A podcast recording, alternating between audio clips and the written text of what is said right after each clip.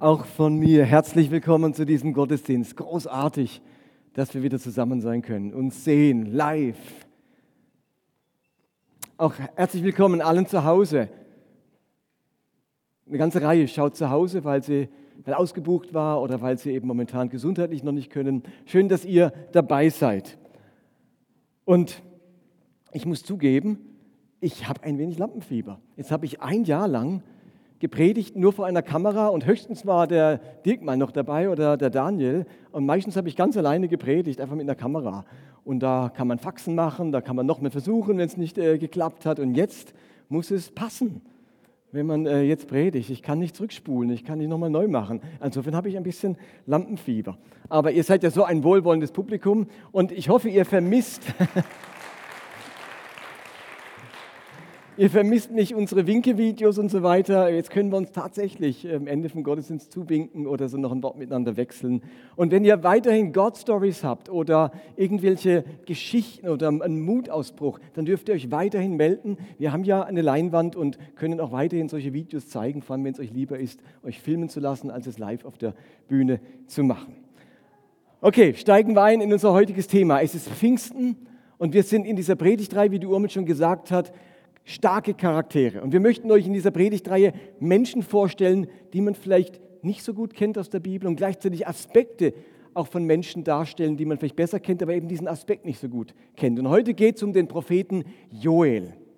Wer hat schon mal das Buch Joel gelesen? Habt ihr das schon mal gelesen, den Propheten Joel? Gibt es da ein paar? Das ist so ein verstecktes kleines Büchlein eben, das sind gar nicht so viele. Das hat man eben noch nicht so gelesen, deswegen dachten wir, es lohnt sich, diesen Propheten mal vorzustellen, gerade an Pfingsten, denn er hat einiges mit Pfingsten zu tun. Er ist ein alttestamentlicher Prophet und wir kennen von diesem Joel eigentlich nur seinen Vornamen. Es heißt Joel ben Petuel, also Joel, der Sohn des Petuel. Das ist alles, was wir über diesen Mann erfahren. Wir wissen nicht mehr. Wir wissen nicht, wo in Israel er lebte, ob im Südreich oder im Nordreich. Wir wissen nicht, zu welcher Zeit er als Prophet aufgetreten ist, welcher, aus welcher Zeit sein Prophetenbuch stammt und was der ganz konkrete Anlass dieses Prophetenbuches war. Wissen wir überhaupt nicht. Im Judentum und im Alten Testament wurde das Buch unter die sogenannten kleinen Propheten eingeordnet. Es gibt ja die großen Schriftpropheten, Jesaja, Jeremia, Hesekiel, die haben viele Kapitel in ihren Prophetenbüchern. Und dann hast du die sogenannten kleinen Propheten, viele von denen erreichen keine zehn Kapitel mit ihren Prophetenbüchern. Obadja hat sogar nur ein einziges Kapitel und man hat sie eingeordnet unter, unter das sogenannte Zwölf-Prophetenbuch. Da gehört dieser Joel rein. Und unser Prophetenbuch Joel besteht aus vier Kapiteln. Und wie in den meisten Prophetenbüchern haben wir so einen Dreiklang, nämlich Gericht, Umkehr und Wiederherstellung. Fast in allen Prophetenbüchern geht es um diese drei Themen. Das Volk fällt irgendwie ab von Gott, es erfährt eine Gerichtsbotschaft, sie kehren hoffentlich um und erfahren dann Gottes Wiederherstellung. Und so läuft es auch im Joel-Buch ab. Das gesamte erste Kapitel und die Hälfte von Kapitel 2 beschreiben, wie eine Schädlingsplage, eine Heuschreckenplage die Felder der Israeliten ruiniert, sie ihrer Ernte beraubt und dem Volk damit eine ganz wichtige äh, ähm, Lebensgrundlage nimmt und sie in Not stürzt. Und dieses Geschehen wird als Gerichtstag des Herrn bezeichnet. Das Volk muss die Konsequenzen davon tragen, sich von Gott abgewendet zu haben und eigene Wege gegangen zu sein. Und diese große Heuschreckenplage, die wird mit folgenden Worten beschrieben in Joel 1, Vers 4 und dann nochmal ab Vers 16. Da heißt es, riesige Heuschreckenschwärme sind über unser Land hergefallen und haben alles kahl gefressen. Was die einen übrig ließen, haben die anderen vertilgt. Wir haben nichts mehr zu essen. Vor unseren Augen wurde die Ernte vernichtet. Nun herrschen auch im Haus unseres Gottes kein Jubel und keine Freude mehr. Die Saatkörner liegen ausgedörrt in der äh, Erde, die Vorratsspeicher stehen leer, die Scheunen verfallen, weil alles Korn vertrocknet ist. Das Vieh schreit nach Futter, die Rinder irren umher, denn sie können keine Weide mehr finden. Auch die Schafe gehen elend zugrunde. Das ist Gericht, das ist die Konsequenz der Abkehr von Gott. Und diese gesamte Not raubt den Menschen natürlich nicht nur die Ernte, sondern auch ihre Lebensgrundlage. Es heißt in Vers 12, die Weinstöcke sind verdorrt, die Feigen- und Dattelbäume, die Granat- und Apfelbäume und alle wild wachsenden Bäume im Land sind entlaubt. Die ganze Freude der Menschen welkt dahin. In einer anderen Übersetzung heißt es, und mit ihnen ist alle Lebensfreude vertrocknet. Da vertrocknen nicht nur die Bäume, es vertrocknet die Lebensfreude. Und ihr merkt, dass so ein Gericht nicht nur was mit der Natur, mit der Schöpfung tut, mit der Lebensgrundlage, so ein Gericht macht etwas mit der Seele der Menschen. Die Lebensfreude vertrocknet. Ich würde sagen, das ist das Gegenteil von das Leben zum Blühen bringen, was wir uns als Gemeinde wünschen. In seiner Gerichtsrede macht Joel deutlich, dass die Abkehr von Gott Konsequenzen für das Leben hat. Blühendes Leben und die Hinwendung zu Gott stehen offensichtlich in einem ganz engen Zusammenhang. Und so kommt es zur Umkehr. Joel macht genauso deutlich, welche positiven Folgen es hat, wenn sich das Volk Gottes wieder ihm zuwendet, wieder zu Gott zurückkehrt, zu ihm umkehrt. Und in der Mitte des zweiten Kapitels wird dann der Wendepunkt beschrieben, der ganzen Geschichte. Nachdem Gott ähm, oder nach dem Gericht Gottes, nach diesem Verlust von Segen, von Freude, von Lebensgrundlagen, appelliert der Prophet an das Volk und sagt, Kapitel 2, Vers 13, zerreißt eure Herzen, nicht eure Kleider. Ja, kehrt um zu Jahwe, eurem Gott, denn er ist gnädig und barmherzig, voller Güte und Geduld. Das Unheil schmerzt ihn doch selbst. Vielleicht tut es ihm auch diesmal leid und lässt euch auf euren Feldern und Weinbergen wieder eine Ernte heranwachsen. Dann könnt ihr ihm, eurem Gott, wieder Korn und Wein als Opfer darbringen. Das ist die immer diese hoffnungsvolle Botschaft des Propheten. Wo immer Gericht geschieht, kündigen die Propheten an, Gott tut es selber weh. Diese Konsequenzen müsst ihr gar nicht erleiden. Dieser Gott, der ist barmherzig, gnädig, geduldig. Der will das alles gar nicht. Das sind die Konsequenzen, die logischen Konsequenzen eurer Abkehr. Aber sobald ihr euch Gott wieder zuwendet, erfahrt ihr all seine Güte und Gnade, die für euch da sind. Und so tut das Volk tatsächlich Buße, es kehrt um und es kommt zur Wiederherstellung. Und Joel verkündet die leidenschaftliche Liebe Gottes zu seinem Volk. Es heißt in Kapitel 2, Vers 18, da erwachte im Herrn die leidenschaftliche Liebe zu seinem Land und er hatte Mitleid mit seinem Volk. Er antwortete seinem Volk, seht her, ich bin es, der euch Korn, Wein und Öl gibt. Ihr sollt satt werden. Dem Spott der Völker werde ich euch nicht weiter aussetzen. Ich finde das so einen schönen Satz. Da erwachte im Herrn die leidenschaftliche Liebe zu seinem Land. Leidenschaftliche Liebe.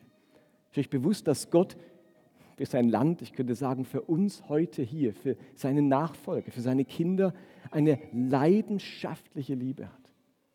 Leidenschaftliche Liebe. Und dann lesen wir ein paar Verse weiter, in Vers 25, einen für mich fast den stärksten Satz im Joelbuch. Da heißt es, und ich will euch die Jahre erstatten, deren Ertrag die Heuschrecken gefressen haben. Mein großes Heer, das ich unter euch schickte ich will euch die Jahre erstatten. Gott ist ein Gott, der uns erstatten kann, der zurückschenken kann, was uns verloren gegangen ist, wo wir beraubt worden sind. Das finde ich eine ganz wichtige geistliche Tatsache. Wo uns geistlich etwas oder auch menschlich verloren gegangen ist, sagt Gott, ich kann euch diese Jahre erstatten. Lasst mich das theologisch ein bisschen einordnen. Die Heuschrecken der Prophetie von Joel sind an dieser Stelle und auch an manch anderer Stelle der Bibel ein Bild für eine bestimmte Macht oder Kraft, die in dieser Welt wirkt. Diese Macht möchte Gottes Schöpfung und möchte die Menschen berauben, verarmen, bestehlen, morden und zerstören. Es gibt eine Macht auf dieser Welt, die Menschen berauben, verarmen und zerstören möchte.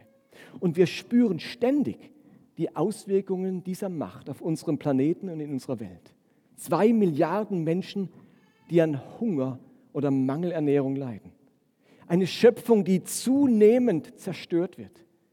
Tierarten, die aussterben. Kriege, die Leben und Landschaften vernichten. Krankheiten, die Wohlbefinden und Gesundheit rauben. Und diese Macht, dieser Macht, der ist jedes Mittel recht, jedes Mittel, um dieses Rauben, Töten und Zerstören voranzutreiben.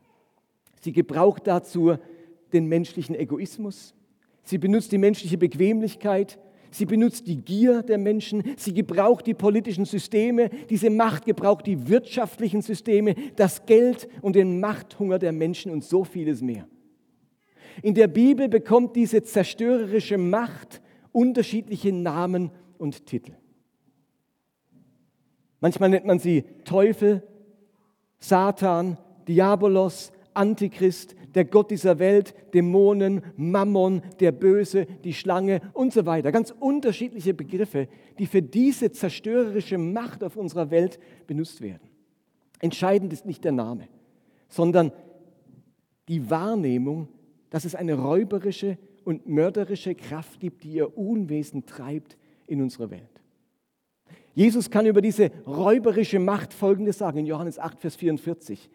Der Teufel war schon von Anfang an ein Mörder und stand nie auf der Seite der Wahrheit, denn sie ist ihm völlig fremd. Sein ganzes Wesen ist Lüge und er ist der Lüge, Lügner schlechthin, ja, der Vater jeder Lüge. Nun gibt es aber eine konkrete Gegenbewegung, eine Gegenmacht, eine Gegenkraft auf dieser Welt. Und die Bibel nennt diese Kraft das Königreich Gottes. Es ist ein Reich, das nicht von dieser Welt ist. Und genauso wie diese räuberische Kraft menschliche Charaktereigenschaften und Systeme gebraucht, so bedient sich auch das Reich Gottes menschlicher Fähigkeiten, allerdings Fähigkeiten und Eigenschaften ganz anderer Art. Das Reich Gottes gebraucht das Erbarmen der Menschen, ihre Liebe, ihre Großzügigkeit, ihre Hingabe, ihr Mitgefühl, ihre Leidensfähigkeit, ihre Kreativität, ihre Freundschaft und so weiter. Um mit einer anderen Macht, der Macht des Bösen auf dieser Welt entgegenzutreten. In seinem ersten Brief schreibt Johannes folgendes, 1. Johannes 3,8. Denn der Teufel hat sich von Anfang an gegen Gott aufgelehnt. Doch der Sohn Gottes ist gerade deswegen in die Welt gekommen, um die Werke des Teufels zu zerstören. Dazu kam Jesus auf diese Welt. Um diese Macht des Bösen, wie auch immer wir sie nennen wollen, ob wir sie personifizieren wollen oder nicht, spielt mir gar keine Rolle. Aber wir alle wissen um diese Macht, die auf dieser Welt ihr Unwesen treibt. Und Jesus kam, um diese Macht zu zerstören. Und ich finde das eine großartige Zusage für unser Leben. Ich selbst habe Zeiten erlebt, in denen ich beraubt wurde, wo mir die Freude genommen wurde, wo zerstörerische Kräfte am Werk waren in meinem Leben und im Leben meiner Familie. Wahrscheinlich kennen wir alle solche Zeiten oder Phasen in unserem Leben. Vielleicht steckst du gerade jetzt in solch einer Zeit, in der du dich beraubt oder bestohlen fühlst. Und es wirkt wie verlorene Jahre. Diese furchtbare Phase der Depression, diese Zeit der Verunsicherung in der Krise, die Zeit der Krankheit, die so viel Wohlbefinden und Vitalität geraubt hat, oder die Zeit des Verlustes, in der ein geliebter Mensch gegangen ist. Aber gleichzeitig macht Joel Hoffnung, dass Gottes Liebe leidenschaftlich für uns brennt. Dass Gott uns wieder mit Fülle und Freude beschenken möchte dass er unser Leben wieder zum Blühen bringen will. Das drückt Joel aus in seiner Prophetie. Und vor allem, dass er uns die verlorenen Jahre zurückerstatten will. Ihr Lieben, das halte ich Gott immer wieder vor. Erstatte mir die geraubten Jahre. Erstatte mir die gestohlene Freude, die verlorene Leichtigkeit, die erstickte Leidenschaft, das verblühte Wohlbefinden. Erstatte mir die verlorenen Dinge oder die verlorenen Jahre. Das halte ich Gott vor, weil er es hier im Buch Joel so wunderbar zum Ausdruck bringt. Und damit komme ich zum letzten Teil meiner Predigt, dem dritten Kapitel vom Buch Joel. Ich würde sagen gleichermaßen der Höhepunkt dieses Prophetenbuches, nämlich der Ausgießung des Geistes.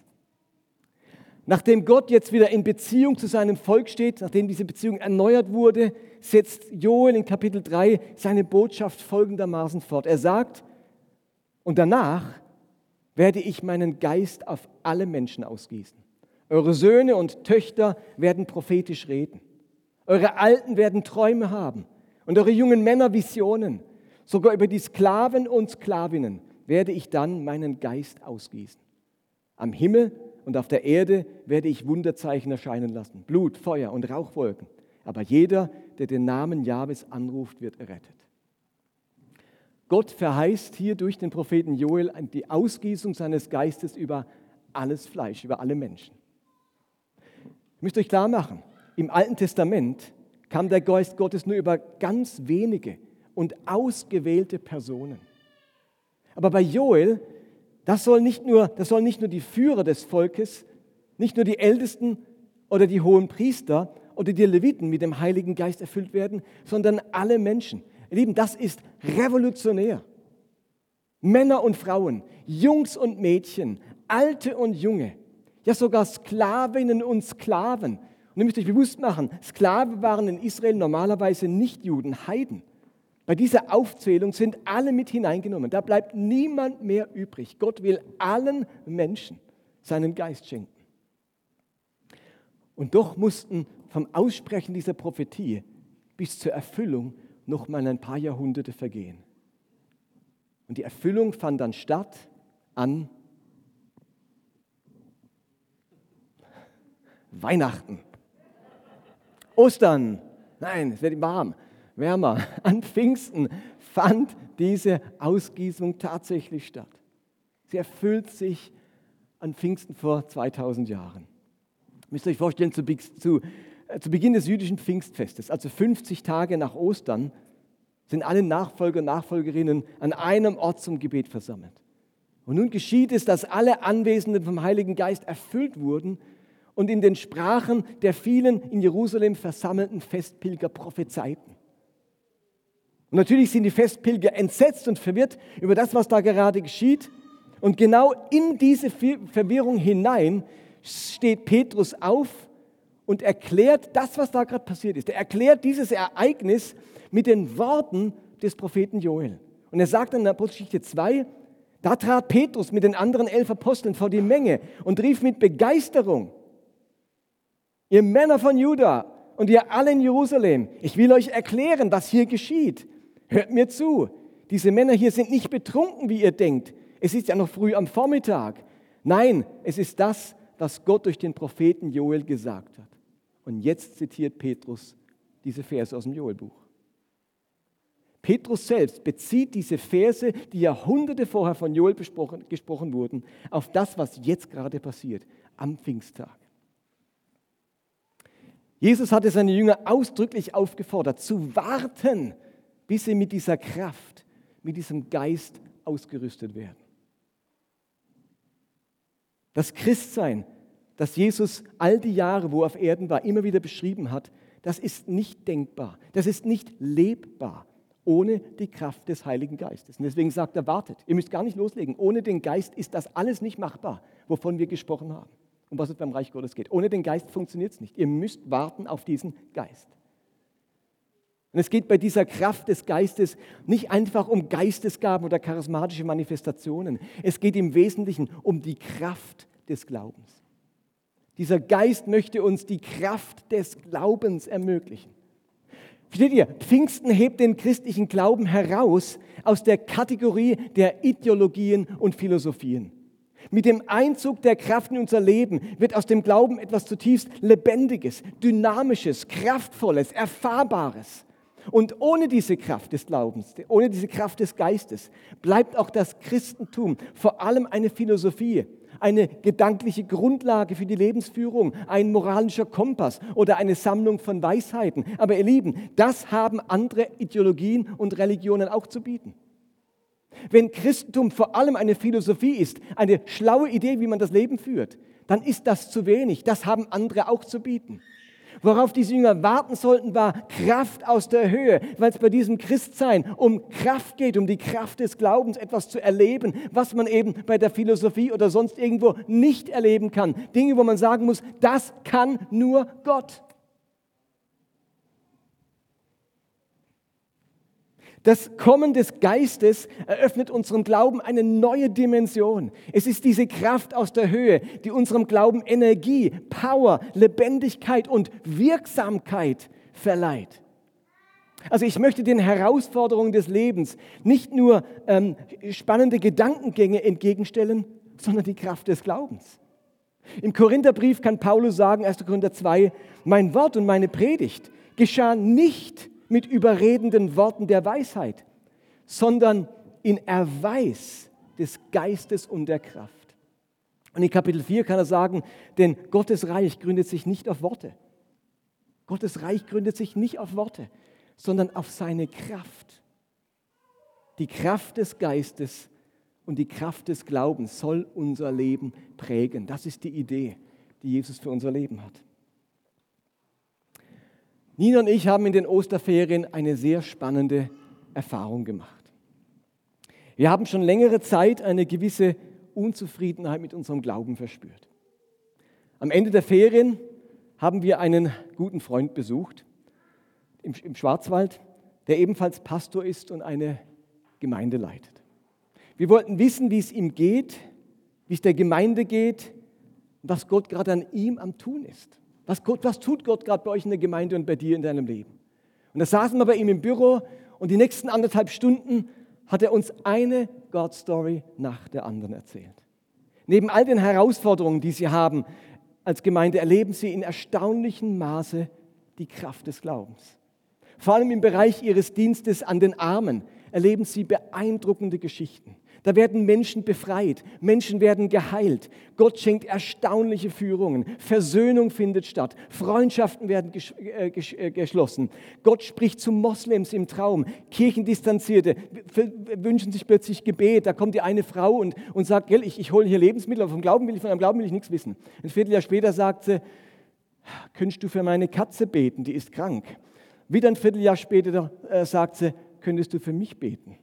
Und ein Jahr später betet sie selbst für andere. Menschenleben werden verändert. Kirchendistanzierte kommen zum Glauben. Menschen öffnen sich für den Glauben. In der Stadt kommen Politiker und Leute aus der Wirtschaft, starten der Gemeinde einen Besuch ab, um dieses Phänomen der Barmherzigkeit und Lebensveränderung mit eigenen Augen mitzuerleben. Da schicken Firmenbosse ihre Mitarbeiter einen Tag lang in die Gemeinde, um bei ihrem Sozialdienst mitzuarbeiten, weil sie sagen, das ist was ganz Wichtiges für unsere Arbeit, für unser eigenes Sozialverhalten. Die Politikerin aus der Stadt, eine der ähm, äh, in, in, in der Regierung sitzt, kommt einen Tag, um sich diese Arbeit anzuschauen. Wir sagen, wir können was von euch lernen.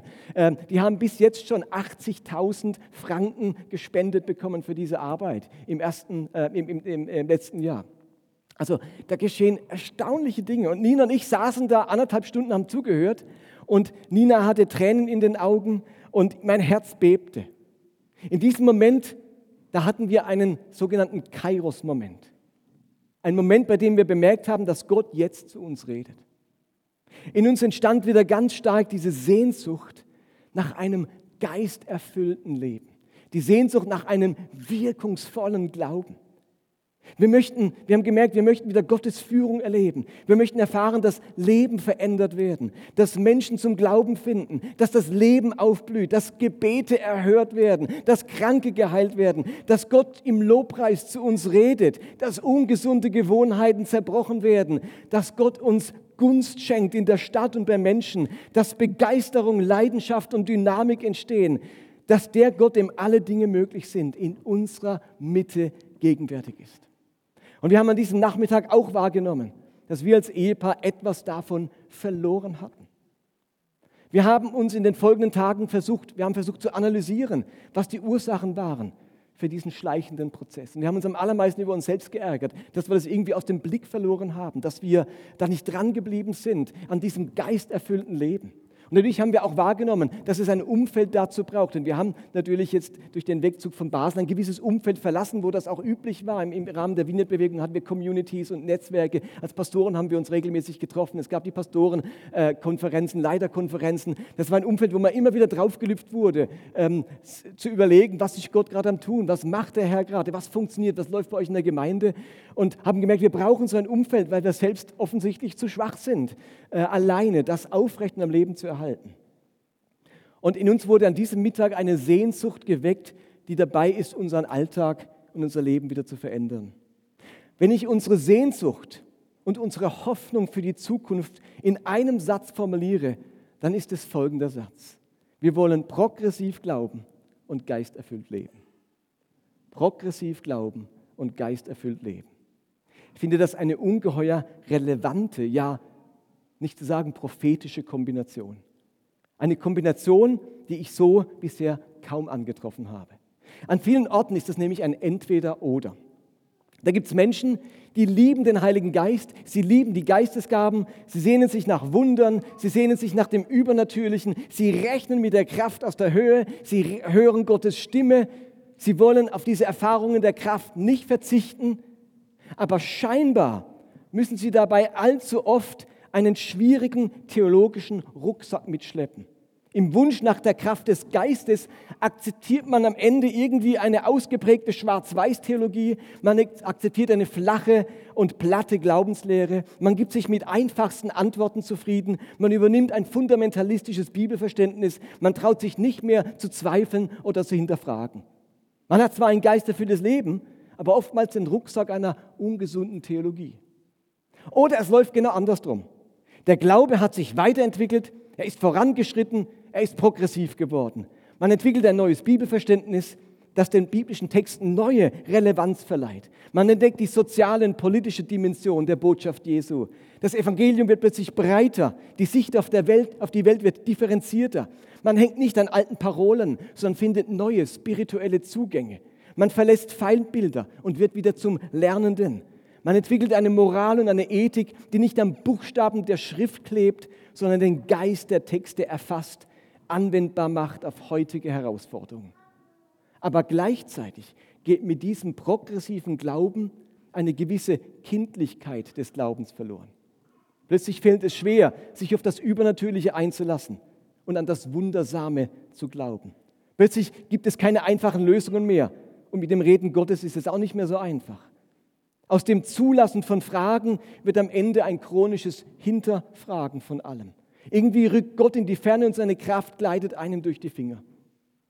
In meiner langjährigen Erfahrung habe ich festgestellt, dass man meistens zwei Kombinationen antrifft. Entweder man will geisterfüllt leben und muss deswegen außerordentlich konservativ glauben, oder man will progressiv glauben und muss sich deswegen von einem vertrauensvollen und geisterfüllten Lebensstil verabschieden. Ich, ihr Lieben, ich glaube, das geht besser. Ich glaube, das geht anders. Ich glaube, es ist Zeit für Kirchen, die progressiv glauben und tatsächlich das Krankmachende und Eindimensionale und Flache des Glaubens hinter sich lassen, die aber gleichzeitig geisterfüllt leben, mit der Kraft des Geistes rechnen und keinesfalls auf die lebensnotwendigen Gotteserfahrungen und Geisterfahrungen verzichten wollen. Nina und ich wollen genauso leben. Wir möchten diese Kombination aus progressivem Glauben und geisterfüllten Leben, die wollen wir entstehen sehen, fördern, bestärken und unterstützen. Und ich finde ehrlich gesagt, Elia hat genau das richtige Erbe dafür. Entstanden aus der charismatischen Erneuerung, der Entdeckung von Lobpreis, der Entdeckung der Kraft des Geistes, dem Beten für die Kranken, dem Praktizieren von Geistesgaben, dem Hören auf Gottes Stimme und so vielem mehr, was viele Jahre das Leben von Elia geprägt hat. Und wenn ihr das selber nicht miterlebt habt, dann redet einmal mit unseren Ältesten.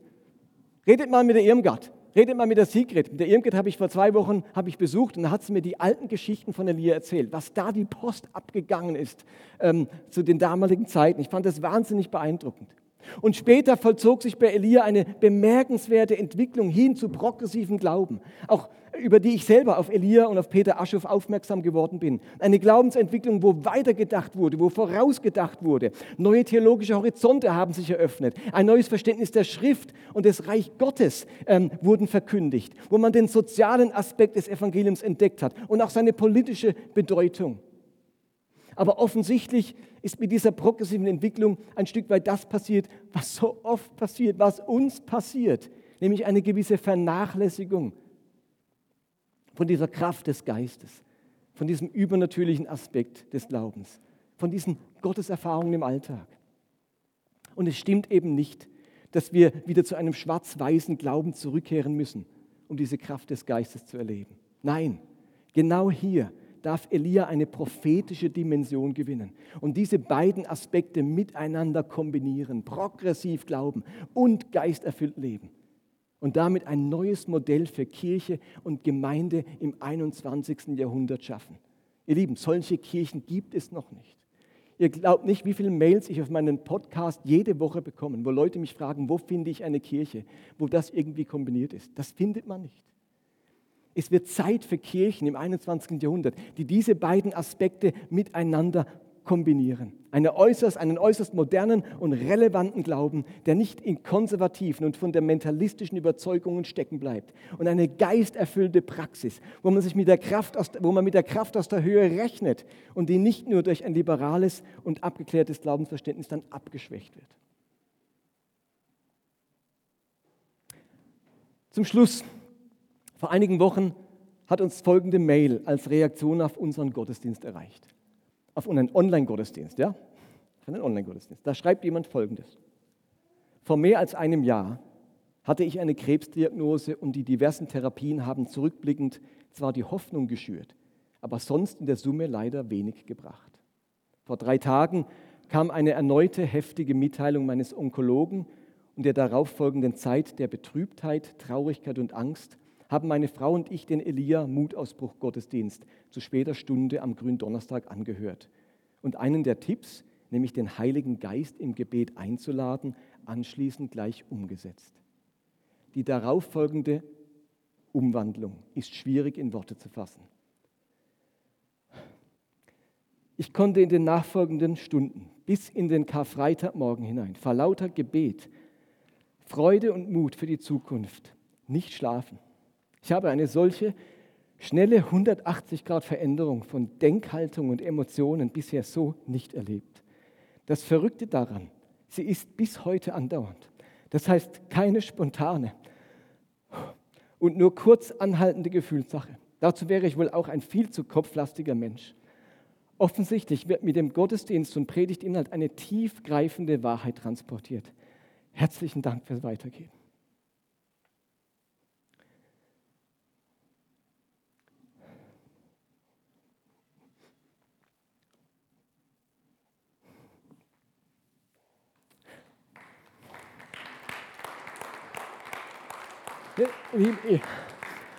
Ich möchte mehr so Zeugs erleben.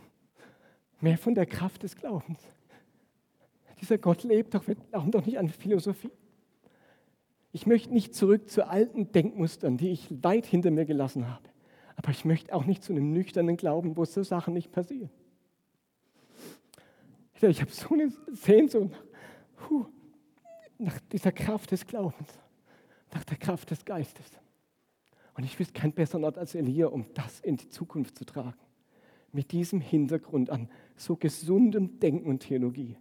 Und dann diese Kraft nicht aus den Augen verlieren. Was glaubt er, was Gott mit dieser Kirche, mit unserem Leben machen kann, wenn wir uns ausstrecken nach der Kraft des Geistes?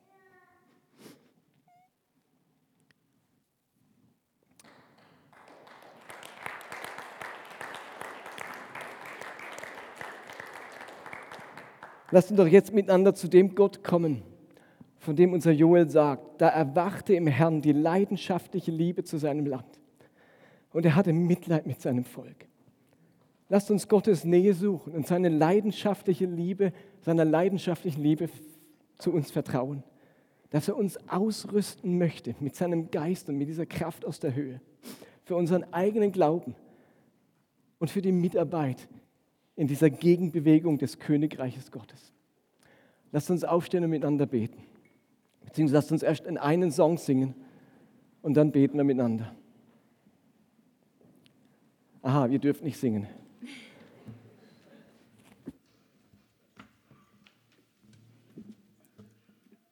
Lasst uns dieses Lied als inneres Gebet, als inneres Gebet einfach mitbeten, okay?